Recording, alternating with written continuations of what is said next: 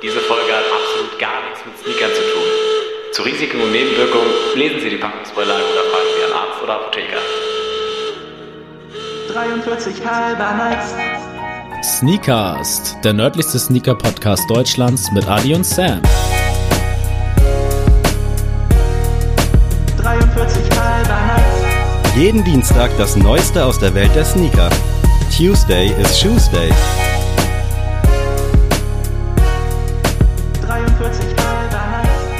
Buonasera, willkommen zu einer neuen Off-Topic-Folge. Heute geht's mal wieder nicht um Turnschuhe, sondern, wie bereits vermehrt angekündigt, um Sammeln und Seltenes. Äh, an meiner Seite der neue sammelleidenschaftliche Adrian. Hallo. Also neu äh, sammelleidenschaftliche muss man nochmal überarbeiten. Aber Takulandirini Q Sneakast. Das klang sehr, sehr östlich, also bezüglich Asien, würde ich Okay. sagen. Aber ich weiß, natürlich weiß ich nicht, welche Sprache es ist. Gib mir einen Fakt. Gib mir einen Fakt. 86% der Punkt, Punkt, Punkt leben von weniger als einem US-Dollar pro Tag und damit unterhalb der international erkannten Armutsgrenze. Wird diese Armutsgrenze immer in US-Dollar gerechnet oder ist die Währung da US-Dollar? Weißt du, wie ich meine? Nee, ich glaube, Also das, das- wird in US-Dollar gerechnet. Okay, also es könnte jetzt jedes Land sein. Ja. Ein US-Dollar am Tag. Was findest du als fairen Betrag für einen Tag, als realistischen? Also Hartz IV sind 430 Euro, glaube ich. Das geteilt. Also wie viel ich am Tag brauche an Geld? Ja, was du als fair ansehen würdest. Also, Pro Tag 7 bis 10 Euro. okay. Das finde ich ist machbar. Okay. Aber ohne jetzt hier weiter darauf einzugehen. Was wäre denn bei dir? ich finde mit dem Zehner, also ich habe noch nie so leben müssen, dass ich jetzt Mhm. so krass drauf achten muss. Natürlich muss ich darauf achten, wie ich mein Geld handhabe. Aber ich finde 10 klingen eigentlich auch fair, aber ich glaube, es ist schon wenig. Auf der anderen Seite kann man das ja nicht so sehen, weil ich sag mal so, die Obdachlosen etc. oder auch Leute, die wenig Geld haben, die ganzen Fixkosten machen dann wahrscheinlich, dass du dann halt am Ende nicht mal mehr deinen Zehner hast am Tag, weil eigentlich Ja. klingt's jetzt ja nicht so viel, sind 310 Euro im Monat. Aber wenn du halt nur ein Taui verdienst und dann noch Wohnung, Kinder, bla bla. Okay, anderes Thema, back to topic. Ähm, nur etwa 57% der Kinder in Punkt, Punkt, Punkt besuchen eine Schule. Ah, das klingt, das, ah, obwohl, ich glaube, ich würde mich jetzt nach Afrika umorientieren. Und zwar Senegal. Nein. Ah, es wäre so geil, aber es ist mir nicht gegönnt. Okay, dann, ich brauche einen dritten Fact. Also das sind ja jetzt auch Facts, die kannst du ja wahrscheinlich auf halb Afrika, so hart es klingt, beziehen. Ähm, pro Jahr sterben im Schnitt 89.000 Menschen an HIV. 1,3 Millionen Menschen sind mit HIV-Aids infiziert. Und dazu, sag ich mal, es gibt 14 Millionen Einwohner. Also das ist Ich wollte grad ganz, fragen, ganz aber ich schlimme, find- ganz, ganz schlimme Zahl dafür. Wie viele gibt's in Deutschland oder weißt du das zufällig gerade? HIV-Infizierte? Ja. Das guck ich mal Weil ich finde, eine Million klingt generell schon viel, ob jetzt auf 14 Millionen Einwohner oder auf 82 Millionen. Äh, aber Afrika ist ja, glaube ich, schon richtig. Ich kann, hier, warte. Ähm, 90.700 momentan in Krass. Deutschland. Das geht aber. Ja, auf 80 Millionen, naja, aber ne, Ja, ja, klar, auch so deutlich fortgeschrittener als das Land, was aber eine Million, krass, man. Boah, das ist. Aber ja, ich würde jetzt einfach mal behaupten, dass wir in Afrika unterwegs sind. Ja, sind wir. Oh, shit, Mann. Ich wollte schon tausendmal wollte ich mir Afrika angucken. 14 Der Millionen. Anfangsbuchstabe ist auch richtig. Schon gewesen. Hast du schon. Echt? Du hast ja ein, N?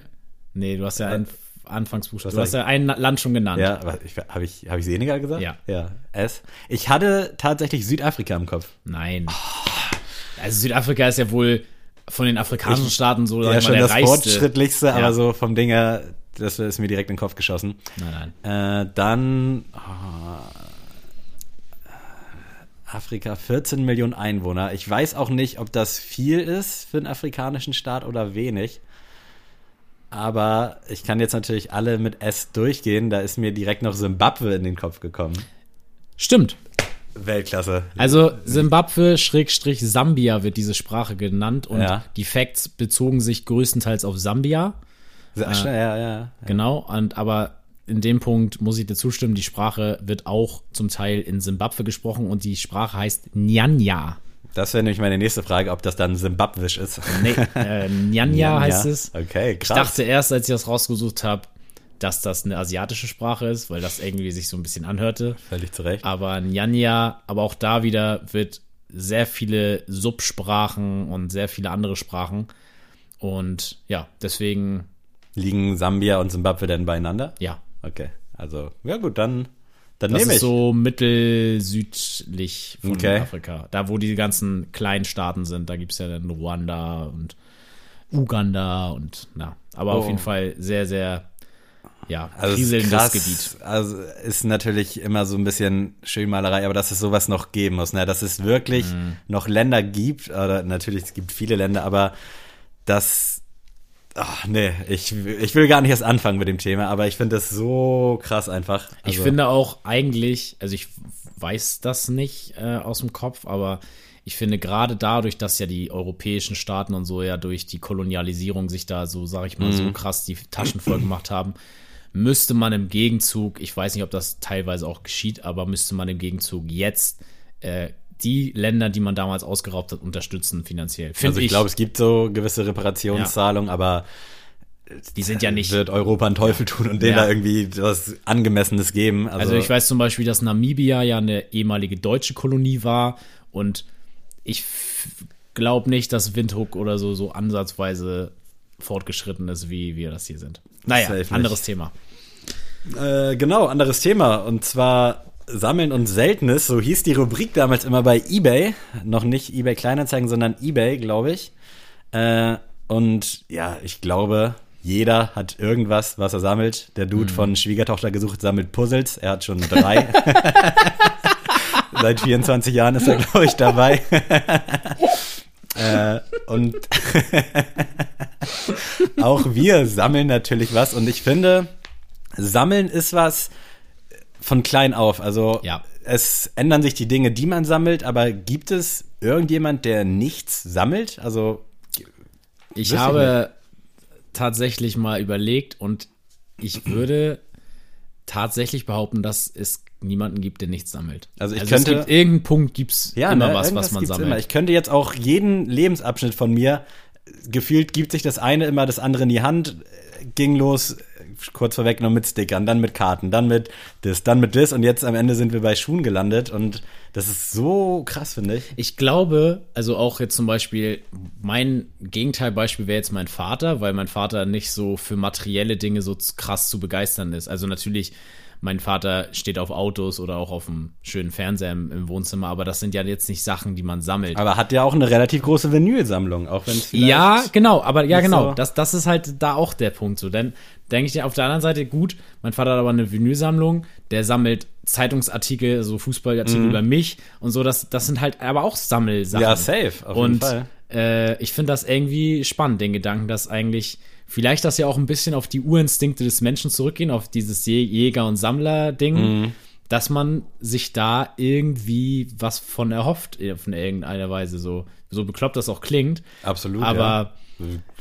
Glücksgefühl und sowas, ne? Ja. Also wenn man irgendwas komplett hat oder was Neues dazu bekommt. Aber auch ein guter Kontrast zum Anfang, noch wo wir über Reichtümer gesprochen haben und die unterverteilt sind. Und jetzt reden wir über Geld, das wir für Bilder ausgeben, die man irgendwo raufkleben kann. Äh, Ja, aber, kannst ja mal beginnen. Wo, was war denn das erste, was du in deinem Leben gesammelt hast? ja, ich habe mir hier jetzt gerade noch mal eben schnell eine Liste gemacht, damit ich hier jetzt nichts vergesse. Aber Mhm. ich würde sagen, es ging durchaus dann auch irgendwie bewusst sammeln schon mit sechs, sieben Jahren los. Also ganz klassisch Sticker Mhm. und auch, ich weiß jetzt nicht, wie sich das jährlich, ob das jetzt ein Jahr früher oder später war.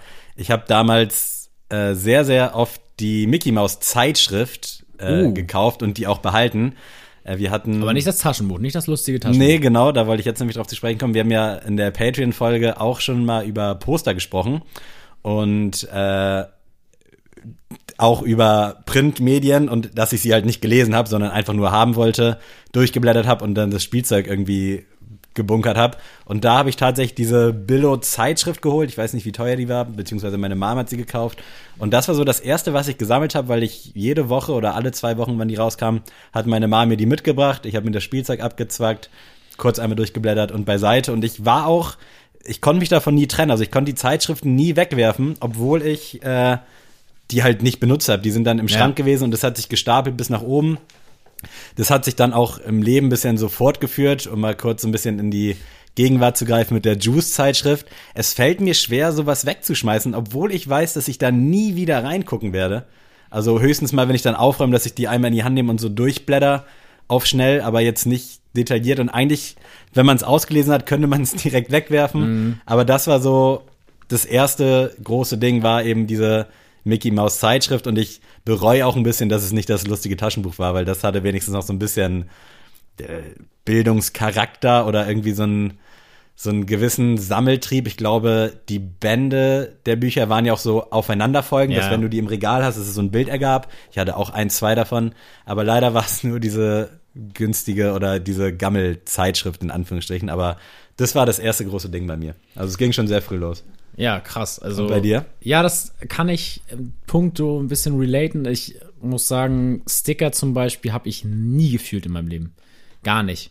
Also Da gehe ich gleich auch in einer drauf ein. bestimmten Art und Weise, also zum Beispiel, ich habe äh, in meinem Flur zu Hause, also wenn man das Flur nennen darf, ähm, so ganz klassisch, so als Student, so Fritz-Cola-Kisten gestapelt, so als kleinen Tisch, so wo ich dann meine Schlüssel und so ablege und habe da so Sticker draufgeklebt von überall. Und das sammle ich im, schon im gewissen Sinne. Also immer wenn es irgendwie einen coolen Sticker gibt oder irgendwie zu irgendwelchen Sachen, die man online gekauft hat, irgendein Sticker dabei liegt, dann klebe ich den da auf. Stimmt, das ist ja auch eine Art von Sammeln. Das ist ne? auch eine Art von Sammeln, genau. Aber es ist nicht so, dass ich jetzt ähm, damals Panini-Sticker zum Beispiel gesammelt hätte. Hab ich nicht. krass. Das finde ich aber erstaunlich, muss ich sagen. Ja, finde ich auch. Also irgendwie, ja, das Einzige, was ich sagen kann, sind so zum Beispiel zur WM oder so diese Duplo Hanuta Kinderriegel-Geschichte. auch geil, ja. Das habe ich gesammelt, aber auch, weil das ja einfacher war zu sammeln. Also meine Eltern haben auch ganz schnell mir so klar gemacht, wir kaufen dir jetzt hier nicht diese Panini-Sticker, so fünf Sticker für sechs Euro oder so.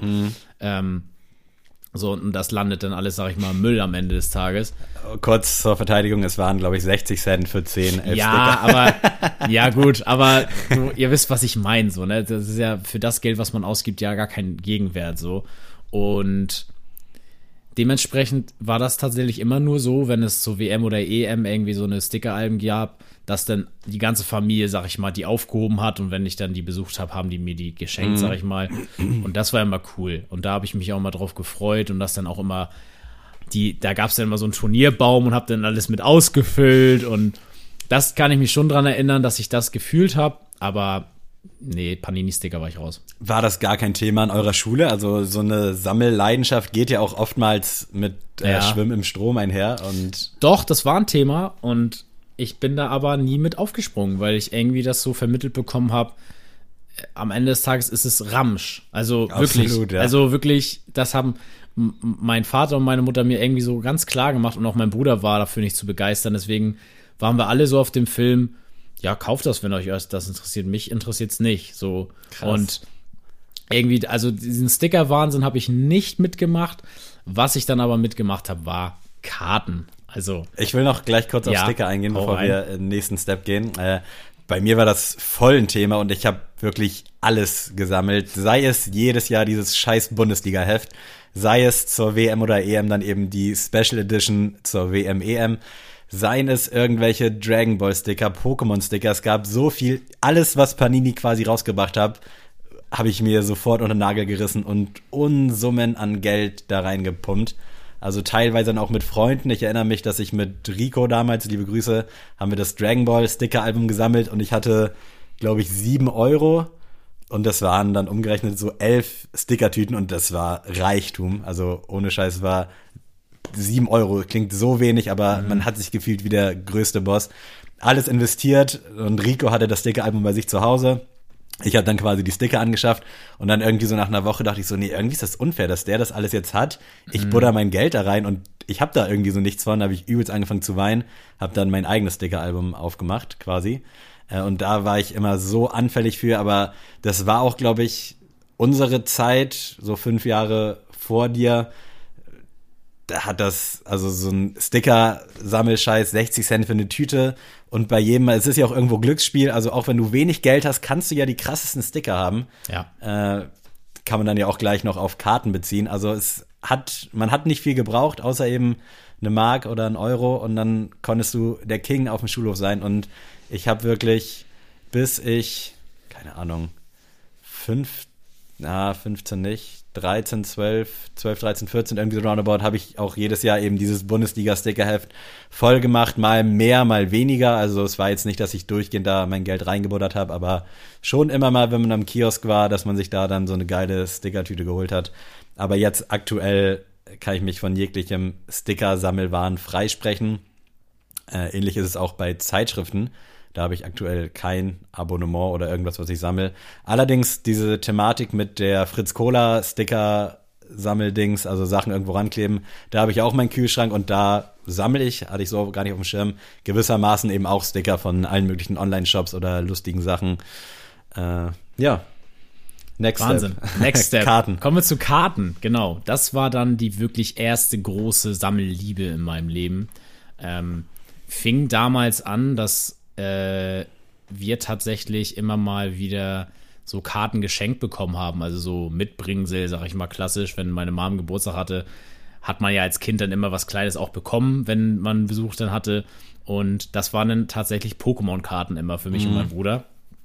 Und ich glaube, wie gesagt, mein Bruder hat das angefangen, dieses ganze Sammelthema, was, was Pokémon-Karten anging.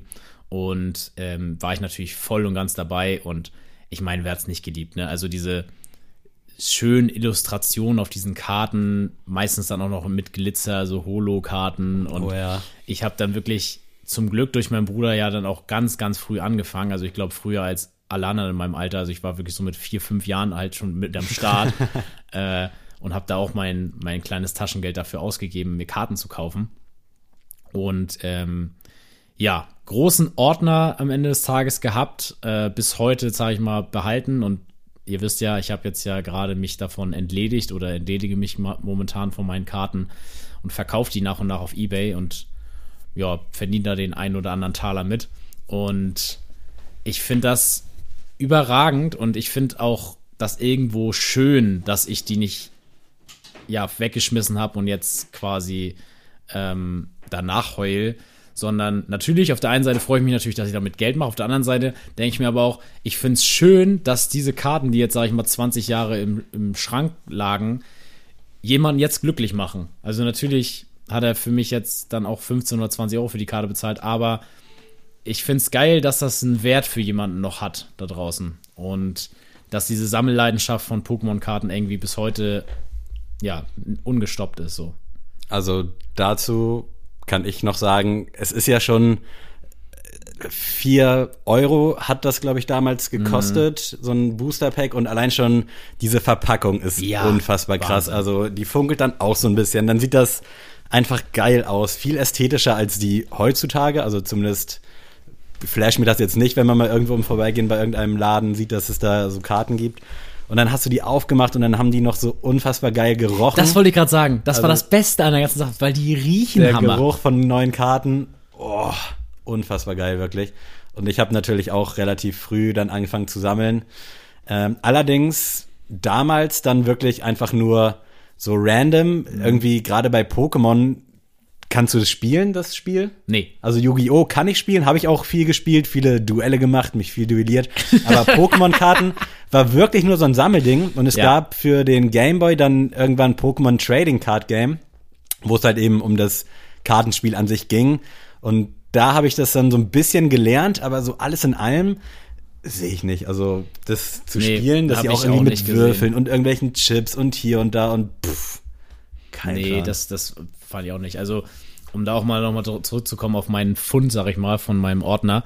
Äh, ich war tatsächlich überrascht, wie viele Informationen auf so einer Karte sind. Ja. Also, wenn ihr euch damit mehr beschäftigen wollt oder vielleicht auch Karten jetzt zur, zur Hand habt, weil ihr diese Folge hört, ähm, unten rechts habt ihr so ein Symbol auf der Karte, so einen Kreis, eine Raute oder einen Stern. Und an der Illustration, an dem Bild, unten rechts ist meistens ein Branding drauf und eventuell sogar unten links nochmal ein Branding. Und daran könnt ihr die Karte charakterisieren. Also daran lässt sich festmachen, wie selten ist die Karte, aus welchem Jahr kommt die Karte, aus welchem Deck kommt die Karte und ähm, an diesen drei Faktoren kann man dann den Wert einer Karte auch messen. Und äh, natürlich muss die Karte dann auch einen gewissen Zustand haben, aber ich finde das voll interessant, weil ich mir so dachte, ja gut, das ist halt ein Pokémon. Das ist eine ein- Karte, wo ein Bild ja, drauf ist. ist, ne? halt, ist halt ein, weiß ich nicht, ein Reitschuh oder sowas.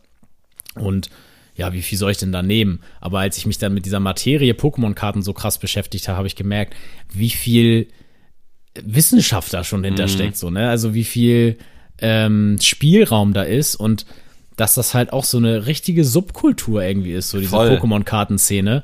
Und dass das ja auch die ganze Welt beschäftigt. Also ich habe wirklich auch Anfragen teilweise da aus Osteuropa, aus Skandinavien, überall bekommen, für, weil ich auch englische Karten habe. Ähm, das ist wirklich krass, dass dieses Spiel halt so lange Zeit schon überdauert hat. Und gerade, dass halt auch die Karten von, ich sag mal, den ersten 150 so krass im Wert gestiegen Ja, sind. Also gestört. jetzt springen ja gerade aktuell viele auf den Zug auf.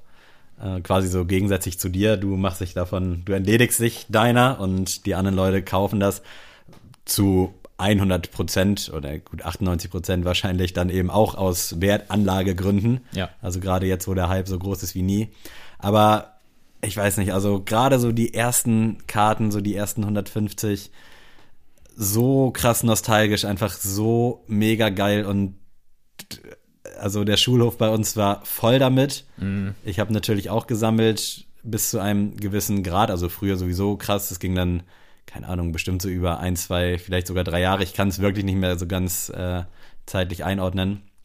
Aber was da los war, also das war ja wirklich, du musstest ja teilweise Angst haben, dass du abgezockt wirst Ja. äh, auch jetzt so in Tauschgeschäften und dann gab es überall Fälschungen und hier und da irgendein Freund kennt jemand aus Amerika und hat noch mal krassere Karten. Also es ist so heftig, wie ein das aber auch irgendwie eint mit den Leuten. Also alle gehen derselben Leidenschaft nach. Ähnlich jetzt so wie meistens in der Sneakerkultur. Wir alle begeistern uns für Schuhe und das ist irgendwie so der Punkt, der uns eint. Und so ist es ja auch mit Karten, allen voran Pokémon-Karten.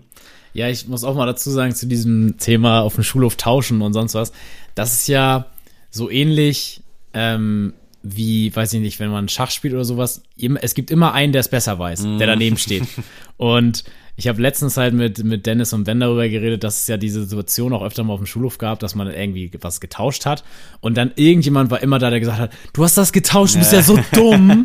Oh mein Gott, wie kann man denn das tauschen? Das ist ja so doof. Ja. Und man dann selber so richtig aufgeregt war und dachte so, scheiße, was habe ich da gemacht? Ähm, deswegen, also ich will diese Zeit echt nicht missen. Ich finde das echt Unfassbar geil. geil, ja. Ich habe meistens aber auch diese Tauschgeschäfte nie gemacht, also weil ich halt genau Angst davor hatte, da irgendwie Ja. Wert zu verlieren an meinen Karten. Und habe mir aber auch tatsächlich jetzt ähm, bei meiner Verkaufsgeschichte meine 15 bis 20 Lieblingskarten rausgesucht, mit der ich irgendwie was verbinde von früher, mir die weggepackt, so im Sleeve und ähm, ja, auch nicht jetzt unbedingt, vielleicht einige auch aus Wertanlagengründen, aber einige halt einfach so, zum Beispiel Garados aus der ersten Edition ist für mich eine Karte, die kann ich nicht verkaufen. Also da kannst du mir wirklich 100 Euro anbieten, die werde ich dir nicht verkaufen, weil die quasi unter meinem Kopfkissen lag beim Schlafen. So, so sehr habe ich diese Karte geliebt und ähm, kann die deswegen, also das bringt mir irgendwie mehr, die nochmal rauszuholen in ein paar Jahren und den Karton, sag ich mal, aufzumachen und dann so die Karte in der Hand zu haben und daran zu denken, als mir 100 Euro bringen können. Und weniger wert wird sie ja vermutlich Nein, erstmal nicht. Also so crazy, wie die Leute aktuell drauf sind. Bei uns war das aber auch so auf dem Schulhof. Das war ja irgendwie auch so eine Art Statussymbol. Sprich, wenn du gute Karten hattest, warst du irgendwie angesehen. Natürlich Ja. dann nur eben bei den Leuten, die das auch gesammelt haben, was ja aber die coolen Kids irgendwo waren. Da war dir das ja egal, ob jetzt, keine Ahnung, Mädchen XY dich cool findet oder nicht. Da ging es ja darum, wirklich bei den Jungs einfach der Coolste zu sein. Ja, ja, genau, da musstest du nicht irgendwie bestimmt eine bestimmte Figur haben oder Genau. irgendwie cool aussehen, sondern es ging halt wirklich um deine Karten so. Und wenn du irgendwie, weiß ich nicht, das Hypno in der ersten Edition in äh, Holo hattest, dann warst du Ja, der safe. King. Egal, ob du jetzt So. mega dick warst, mega dünn, Ja. Ausländer, Deutscher, was auch immer. Es war wirklich einfach, danach wurdest du bemessen. Und ich hatte das dann auch so, also ich bin Problembezirk ist das falsche Wort, aber in Buxtehude Süd zur Buxtehude Nord zur Grundschule gegangen und da war die Schule halt auch direkt an dem Buxtehuder Ghetto in Anführungsstrichen, also Was sage coole Schröderstraße, wo halt wirklich eben viele mit Migrationshintergrund wohnen. Und gerade so, wie ich so oft sage, die Kennex, wo ich mich auch zu zähle, das soll nicht despektierlich klingen, die hatten halt dann auch immer Pokémon-Karten und da gab's halt auch ältere Leute und dann weiß ich noch, dass mir einer eben zwei, also wollte Karten von mir haben und hat mir zwei von sich geboten, aber ich wusste halt, dass sie gefälscht sind, aber ich habe mich eben nicht getraut, das zu sagen, weil ich dachte, okay, nee, ich will jetzt auch keinen Stress haben und das sind ja die coolen Älteren so, du willst dich da irgendwie ein bisschen mit gut stellen. Am Ende habe ich dann Gott sei Dank auch nicht getauscht, aber das war so krass, was das auch sozial mit einem gemacht hat, diese Sammelleidenschaft. Also das war wirklich, klar warst du privilegierter, wenn du halt ein Arsch voll Geld hattest, aber auch eben, wie schon anfangs gesagt, so mit wenig Geld konntest du halt auch irgendwie eine gute Figur da abgeben. Ja. Also wirklich, das muss ich auch sagen, vermisse ich so ein bisschen, Voll, äh, dass dieses Kartensammeln irgendwie nicht mehr da ist. Es ging dann ja weiter mit Yu-Gi-Oh! Ja, ich würde da kurz Ja. noch vorher eins leiden, weil bei mir ging es dann von Pokémon-Karten zwischenzeitlich auch zu Gogos. Ich weiß nicht, ob du die Oh kennst. ja, aber das war für mich vor Pokémon. Bei mir, also vielleicht war es davor, auf jeden Fall auch mittendrin und Ja. danach. Ich kann es nicht genau äh, einordnen zeitlich. Aber das waren so kleine Figuren. Ich Mhm. weiß gar nicht mehr, wie die verpackt waren und wie viele da drin, wie teuer. Aber damit konnte man auch spielen, hat glaube ich aber auch keiner gemacht. Bei uns Doch, ich hab's nicht. gemacht. Echt? Ja. Okay, also es sind wirklich so ja, so ein halber Daumen und dann relativ massiv und dann musste man glaube ich umwerfen oder so, ne? An die Wand schmeißen. oder an die Wand schmeißen, ich weiß es nicht mehr, aber da gab es alle möglichen Formen, Farben, Figuren und das war auch, da hatte ich so eine riesen Kiste von, aber auch nur des Sammels wegen wieder, nicht des Spiels wegen. Da muss ich auch sagen, die habe ich noch nicht bei meinen Eltern wiedergefunden. Da würde ich wirklich mich super drüber freuen, wenn es die Gogos noch gibt. Da muss ich nochmal nachforschen. Äh, weil es da auch so drei, vier Figuren aus meinem Gedächtnis noch gibt, Ja. die ich gerne haben würde, so, die ich gerne nochmal so bei mir zu Hause hätte. So ein Stück Kindheit. Und ich weiß auch nicht mehr ganz genau, wie das Spiel geht. Ich weiß aber, dass ich auf jeden Fall so eine Ecke hatte, wo ich extra so einen Platz an der Wand frei gemacht habe, wo man dann mit Gogos spielen Ja. konnte. Und eine coole Sache. Also, so stupide das Spiel ist, aber so geil war es auch in der anderen Se- Seite. Und ich glaube, Gogos, das ist für die Leute heutzutage gar kein Ding mehr. Also, das, ich glaube, es gibt Meinst keine. es gibt noch welche? Bestimmt, oder? Irgendwie? Also Bestimmt. zumindest in Asien. Bestimmt, aber ich glaube, das juckt halt keinen mehr, weißt du? Also, Ja. ich glaube, wenn ich jetzt Bock hätte, mir Gogos zu kaufen, ich glaube bei Ebay, ich glaube für 2 Euro wäre ich fündig. So. Ja, kann ich mir auch vorstellen. Deswegen, also, ich hoffe, wie gesagt, ich werde nochmal bei meinen Eltern nachgucken, ob ich nochmal ein paar Gogos im Schrank finde. War auf jeden Fall mega geil. Krass, ja. An dieser Stelle vielleicht hast du Ü-Eier-Figuren und so einen Krams gesammelt? Nee, also tatsächlich haben wir damals bei meinen Eltern immer so Spieleabende gemacht und dann ging es immer als Preis, war dann immer der Sieger der Runde hat immer ein Ü-Ei bekommen, das weiß ich noch. und das, aber das, was da drin war, hat mich immer meistens nicht gejuckt, weil ich die Schokolade immer am besten fand. Und Ü-Ei-Schokolade schmeckt besser als. Oh ja, Kinderschokolade oder safe. sowas. Äh, nee, also ich habe das nie gesammelt, auch wenn das so um Schlümpfe oder so eine Spezialedition gab. Ich habe das nie gefühlt. Äh, also das landete tatsächlich eigentlich immer nur im Müll. Okay, also ist ja, glaube ich, auch so ein krasser Kult um vereinzelte Figuren, Ja. glaube ich, so. Ich habe die immer gesammelt, aber nicht aktiv, sondern einfach dann viele Ü-Eier gegessen damals in eine äh, Schublade oder eine Kiste und dann war das Ding auch durch.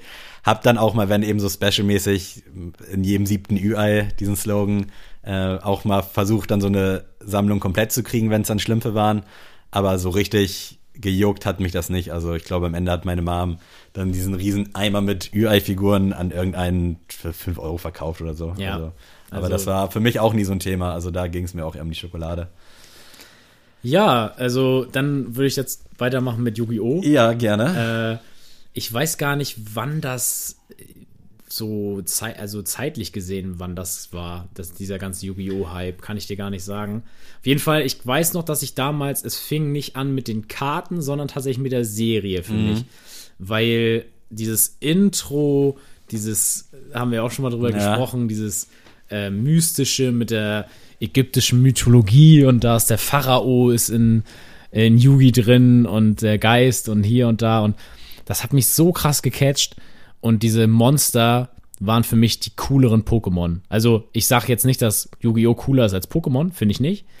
Aber die Wesen oder die Kreaturen waren auf jeden Fall deutlich cooler als die Pokémons. So, weil die einfach viel mehr Badass waren. Das war als- irgendwie ein bisschen actionreicher, ne? Ja, so. es war einfach viel das FSK 12 krasser. der Pokémon. ja, genau, vielleicht. genau. Und das hat einfach genau zur, war zur rechten Zeit am richtigen Ort. So, ich war noch im, im Kartenhype.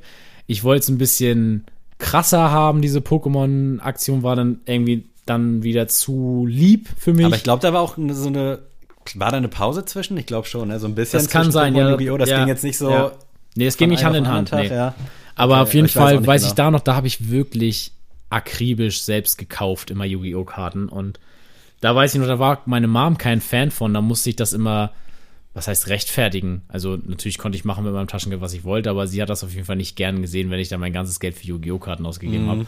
Aber ich weiß noch, damals gab es in Neumünster, vielleicht kann ja irgendjemand daraus relaten, gab es immer den Getränkemarkt Riepen und die hatten so eine ganz kleine so Kiosk-Funktion auch und dann gab es immer nur ein Deck von Yu-Gi-Oh! Karten und ich und Ben waren gefühlt diejenigen, die immer das ganze Ding gekauft haben.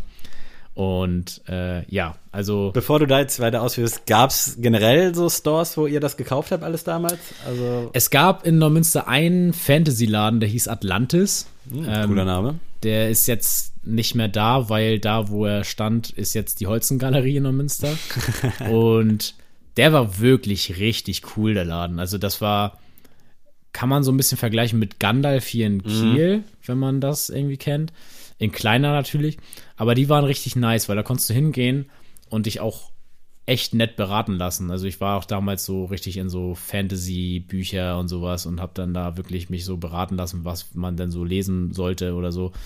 Und Vor allem, wenn du damals so einen Laden aufgemacht hast, dann war es halt auch mit Herz, ne? Das Ja, war ja auch ja, irgendwie Glück, ja. dass dann so ein Pokémon, Yu-Gi-Oh! und dass sich generell so diese japanische Kultur dann so gut hier vermarkten lässt. Also damals war das, glaube ich, schwierig, sich da ja. irgendwie. Und das ist auch echt, das, das, den Laden traue ich ein bisschen hinterher, weil der war echt cool und da würde ich echt, da würde ich bis heute einkaufen, glaube ich. Einfach auch, wenn ich jetzt gar nicht mehr so drin wäre, ich würde denen einfach das gönnen, so mal, mal so ein Pack kaufen oder so. Ja. Und ja, also da war so eine Anlaufstelle, das weiß ich noch. Und sonst halt, wie gesagt, diese klassischen Lotto-Kioskläden hat man das gekauft. Und ja, ich war auch dann tatsächlich, nur ein kurzer Ausschweif, ich will darauf nicht eingehen, äh, Magic-Karten.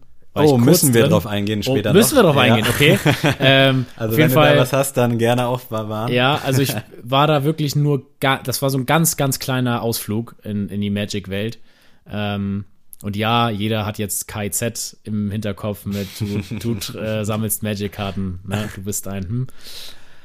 Aber, nee, das war ja auch, Magic-Karten war für mich eher so ein Spiel, das muss man spielen. Das war für die Schlauen, für die Ja, genau, das Leute, ist wirklich, das, haben. das musst du, da musst du wirklich wollen. Und Yu-Gi-Oh! war für mich eher so ein Liebhaber-Sammelding. Und was war dein äh, Starterdeck bei Yu-Gi-Oh! Ich weiß gar nicht mehr genau, wie das damals überhaupt losging, aber auch basierend auf der Serie und dass dann irgendwie vereinzelt immer mehr von den Leuten, die damals krasse Pokémon-Karten hatten, auf einmal dann Yu-Gi-Oh! Karten hatten und das so das nächste Ding war und ich wirklich bei jedem Scheiß mitgemacht habe, das muss man einfach so sagen. Und ich weiß noch, dass mein Cousin dann, der ist ein halbes Jahr älter, äh, damals das Yugi-Deck dann bekommen hat oder sich geholt hat, ich weiß nicht mehr genau. Und ich hatte halt zuerst keins und dann haben wir halt das immer aufgeteilt und damit gespielt.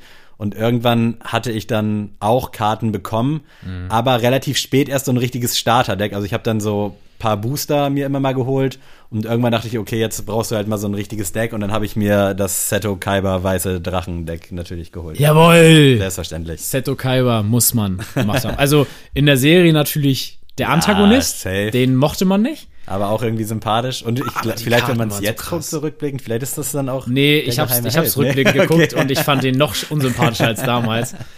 Und ich muss mal dazu sagen, vielleicht ein bisschen kontrovers, also Yugis Freunde finde ich sowas von nervig. Oh ja, safe. Sowas von nervig. Also ich weiß nicht, vielleicht stoße ich da irgendwie an oder so, sag das gerne, aber ich finde die, damals fand ich die schon doof Mhm. und heute finde ich sie auch noch doof. Also ich habe wirklich nicht ein bisschen Sympathie für die und ich habe auch gar nicht mitgefühlt.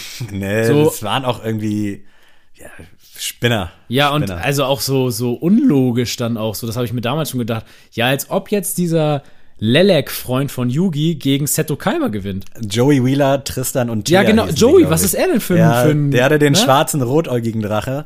Das war ja noch der, der ansatzweise was konnte, aber die anderen beiden. Ja, so, aber also, sorry, aber ja, Joey- alle waren wack. Safe. Also Joey kann doch nicht gegen Seto. Kaiba gewinnen. nee, So, das ist- war auch immer ein bisschen drüber. Das, also, sorry, das, das geht nicht. So, und da, das, da war ich dann damals auch schon raus. Da habe ich auch, glaube ich, dann nicht mehr die Serie geguckt. Das war dann so in Staffel 2.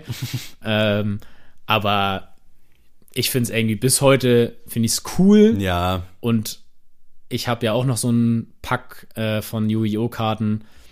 Da habe ich mich noch nicht dran gemacht, die, zu- die zu verkaufen. Da sind auch einige Karten, die ich halt unbedingt behalten will.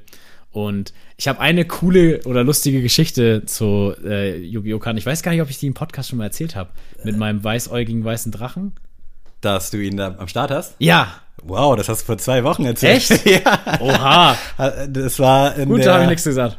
Erzähl äh, weiter. In welcher Folge war, war in der The 20 Folge war das, glaube ich. Ja. Krass. Also kannst du gerne noch mal Nein, erzählen. nein, jetzt, jetzt, jetzt aber es nicht ist, mehr. man weiß auch nicht, wann die Folge rauskommt, aber das ist noch nicht Krass. so lange her. Ey, das ist wirklich wild. Alter. Schade. Ich wollte jetzt aber auch nicht die Luft aus den Segeln nehmen. Wie gesagt, Nee, kannst du gerne noch mal erzählen. Aber ich bin gerade so geflasht, weil es halt wirklich vor zwei Wochen oder sogar vor einer Woche letzten Ey, jeder Tag ist der gleiche hier, sorry. Weltklasse. Äh, ja, ich habe ja in diesem Atemzug auch eine Geschichte angeteased, die so ein bisschen äh, kontrovers falsche Wort, ist halt einfach scheiße. Ich wurde tatsächlich damals im Laden beim Clown erwischt von Yu-Gi-Oh! Karten.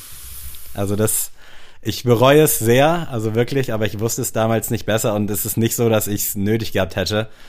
Aber tatsächlich habe ich damals dann äh, so ein Deck geklaut im Laden und wurde auch erwischt. Und das gab so Ärger zu Hause. Also es, ich war, glaube ich, 13, also noch nicht so richtig strafmündig. Äh, aber so allein schon, als meine Mom mich dann abgeholt hat und ich dann da so mit allen, also alle haben mich wirklich angeguckt, als wäre ich ein Schwerstkrimineller, was ja auch richtig ist. Und es hat definitiv auch abgeschreckt, aber das war so ein Ding, das bereue ich wirklich krass in meinem Leben, also dass ich das gemacht habe. Und irgendwie war es auch klar, weil das ist auch ähnlich wie in der Patreon-Folge schon angesprochen, ähm, dass Lehrer natürlich wissen, dass man spickt, dass Eltern natürlich wissen, dass man irgendwelche Filme sich reinzieht im Internet. Und da standen wir so lange drum herum bei diesen Karten und dann noch immer so witzig in die vermeintlichen Kameras so gegrinst und dann irgendwann einfach eingesteckt und beim Rausgehen dann halt von so einem Detektiv hops genommen worden. Also das war wirklich prägendes Ereignis. Hast du's, habt ihr das so richtig geplant oder war das so eine Das war Aktion? relativ spontan. Also das war auch so ein kleiner Assi-Laden in Buxtehude. Also es war Woolworth, kann ich ja so offen sagen, kennt man ja. Und das war in Buxtehude immer so ein bisschen runtergekommen und da dachten wir dann, okay, was soll schon passieren? Weil es gab drei Anlaufstellen in Buxtehude, einmal Spiel und Sport, hatte ich glaube ich auch schon mal erwähnt, wo du immer wie so ein Krimineller behandelt wurdest, also wirklich immer zwei Verkäuferinnen, die dir über die Schulter geguckt haben. Dann gab's Stackmann, das ist so ein, eine Institution in Buxtehude, da waren die Karten aber immer hinter so einem Glasschrank versteckt, da kamst du nicht ran. und dann gab's halt eben noch Woolworth, wo die dann halt dann einfach so rumlagen. Und es war schon mittendrin in diesem Yu-Gi-Oh! Hype. Und dann dachten wir, komm, steckst du ein, wir waren zu dritt. Und leider hat es nicht geklappt oder vielleicht auch Gott sei Dank. Also ist ja auch irgendwo nicht schlecht, wenn man erwischt wird, weil man ja daraus was lernt, bevor man es dann öfter macht und irgendwann in größere Schwierigkeiten kommt. Aber das wollte ich den Hörerinnen und Hörern natürlich nicht vorenthalten. Jetzt kommen hier Abgründe, brechen sich ja, auf. wirklich, ich bereue es wirklich krass und danach generell, also es war, ja, meine Mom war natürlich sauer und hat mich das auch spüren lassen, aber relativ Was auch schnell. richtig ist. Ja, absolut. Ich bin da auch nicht böse, aber die Wogen waren dann schnell geglättet. Aber das war so ein Punkt, wo ich dachte, okay, nee, das hätte es nicht machen sollen.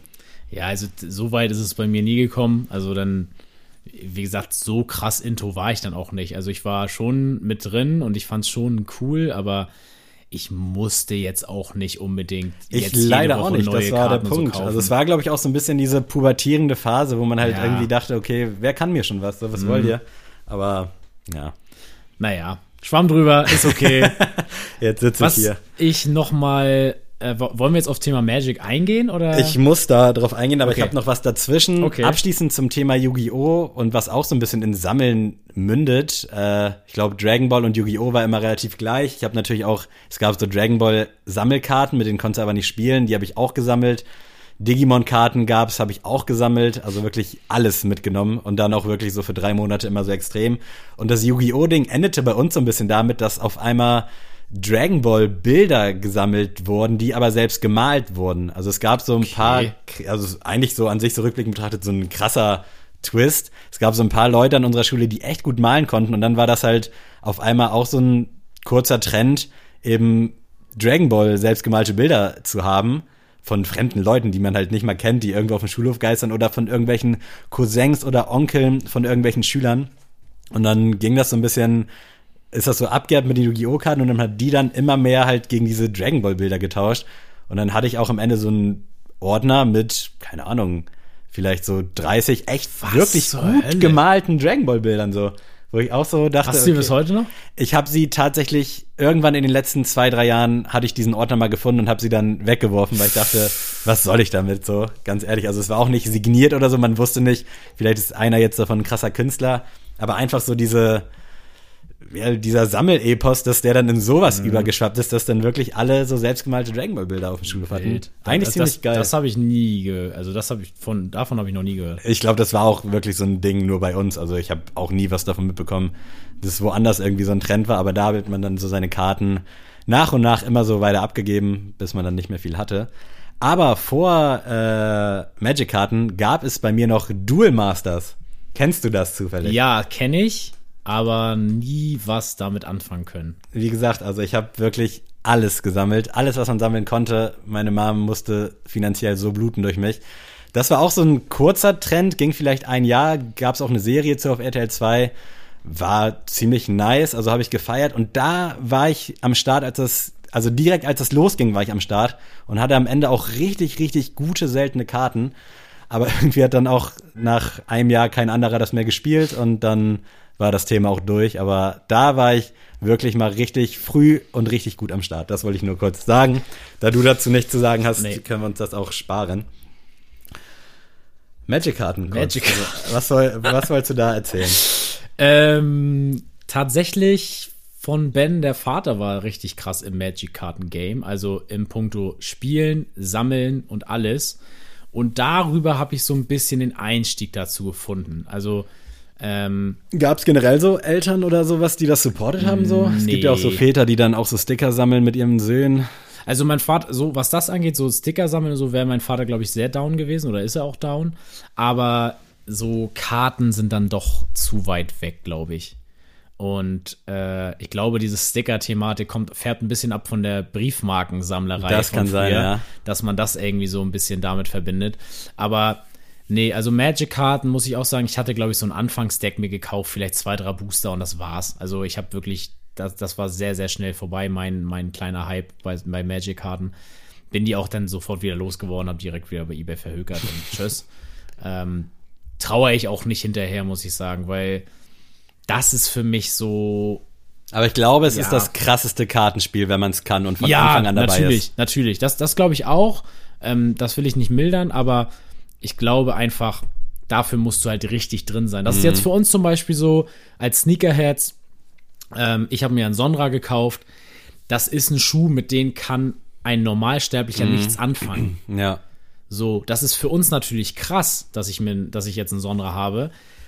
Aber wenn ich das, sag ich mal, weiß ich nicht, so einem, was heißt Normalsterblichen, aber wenn ich damit jetzt in der Uni rumlaufe, Ja, oder dann würde da vielleicht einer von Mhm. 20.000 Menschen mich darauf ansprechen und sagen, krass, aber die anderen 19.999 Menschen, für die wäre das einfach nur irgendein grauer Schuh, den ich habe. wenn wir den auch irgendwann vielleicht schon im Unboxing gehabt haben äh, Mhm. am Montag, da werden wahrscheinlich auch so 70, 80 Prozent unserer Hörer denken, okay, das ist jetzt mal was ganz anderes. Ja, genau, deswegen, äh, das ist für mich so ein bisschen der Sonra unter den Sammelkarten.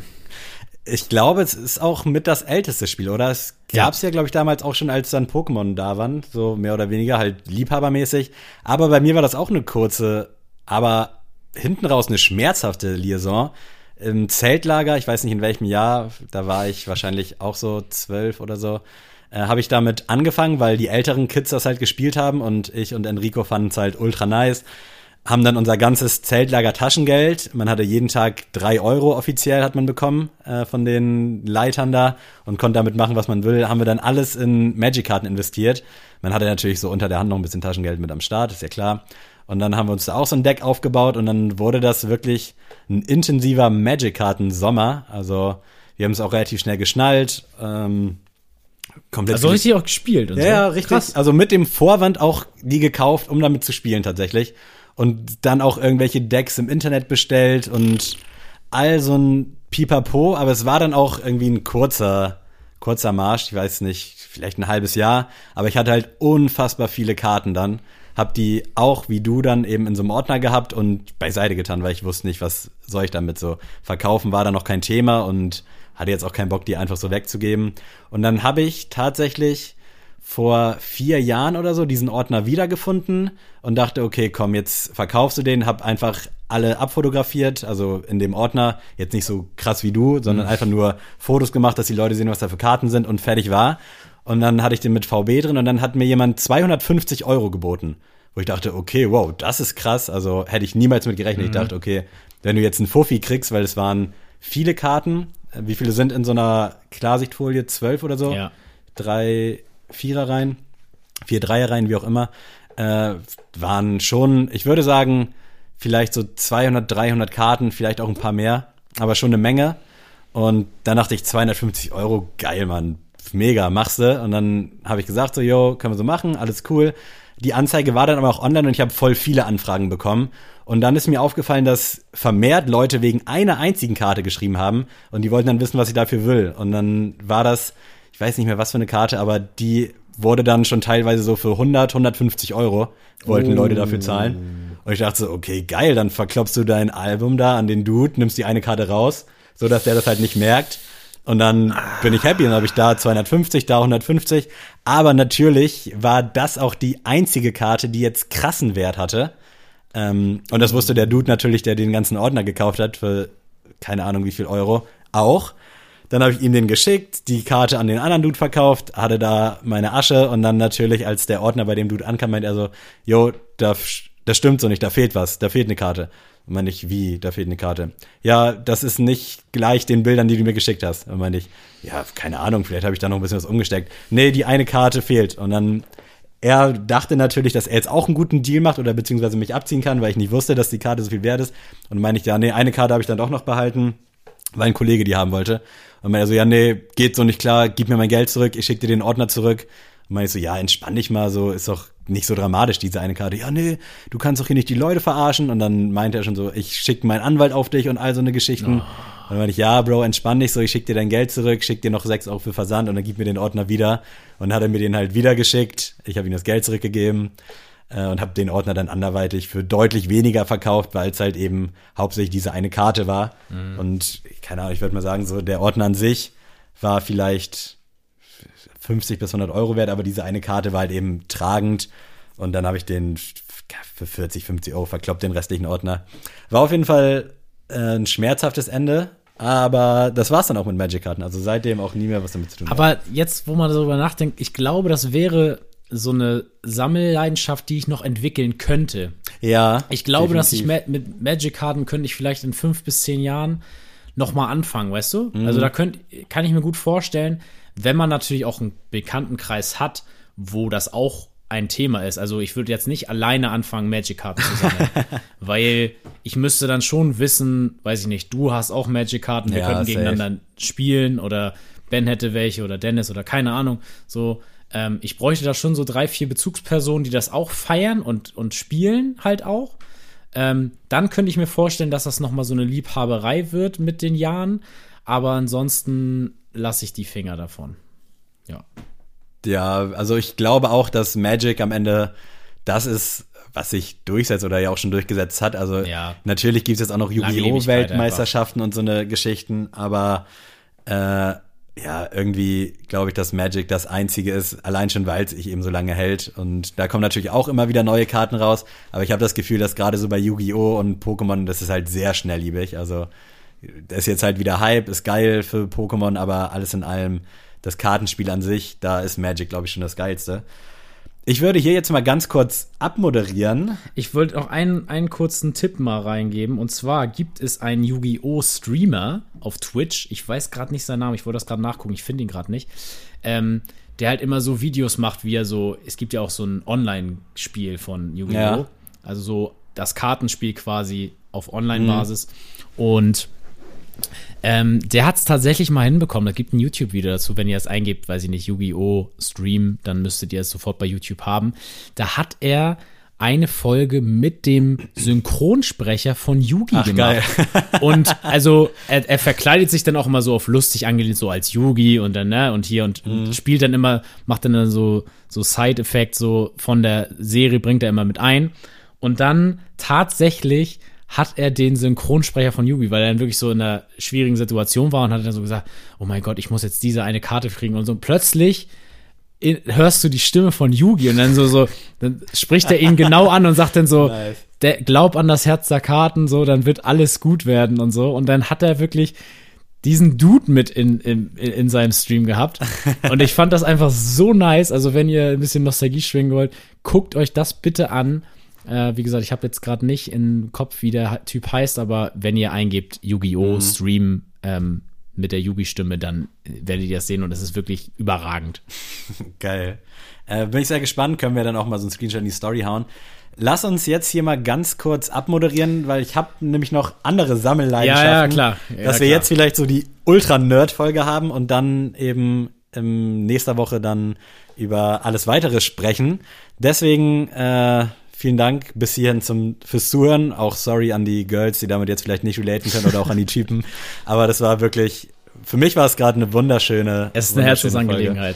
Äh, ja, macht's gut, bleibt gesund und ich will gar nicht mehr viele Worte verlieren. Adrian, wenn du Bock hast, kannst du dich gerne von den wunderbaren Menschen verabschieden. Tschüss.